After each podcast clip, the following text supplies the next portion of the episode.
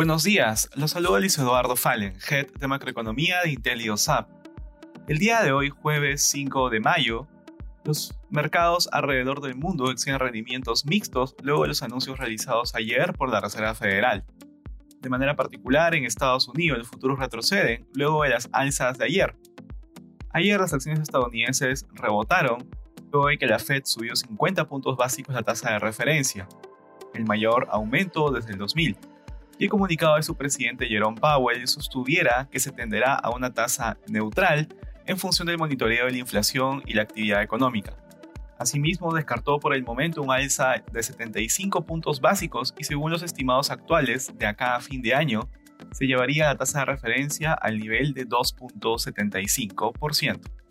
En la eurozona, las bolsas europeas registran movimientos al alza, los inversionistas respiran aliviados tras el mensaje menos agresivo lanzado ayer por la Reserva Federal, que subió los tipos de interés en 50 puntos básicos para combatir la inflación, pero descartó en principio próximos aumentos de 75 puntos básicos.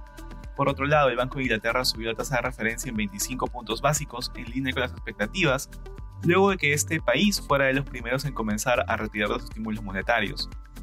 En Asia, eso más los temores respecto de la economía china y estimaciones respecto de una fuerte contracción en la actividad económica.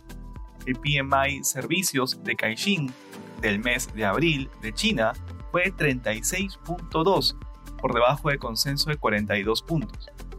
El Hansen cerró a la baja debido a las significativas pérdidas de Alibaba y Tencent ante temores de condiciones financieras más restrictivas alrededor del mundo.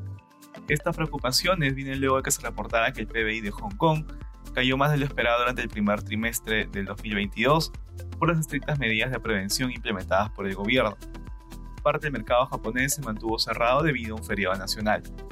Respecto a commodities, el precio del oro avanza, por su parte el precio del cobre cae ligeramente finalmente el precio del petróleo avanza luego de que la Unión Europea diera más detalles de su plan para prohibir el uso del petróleo ruso aumentando las preocupaciones sobre el suministro. Gracias por escucharnos. Si tuviera alguna consulta, no duden en contactarse con su asesor.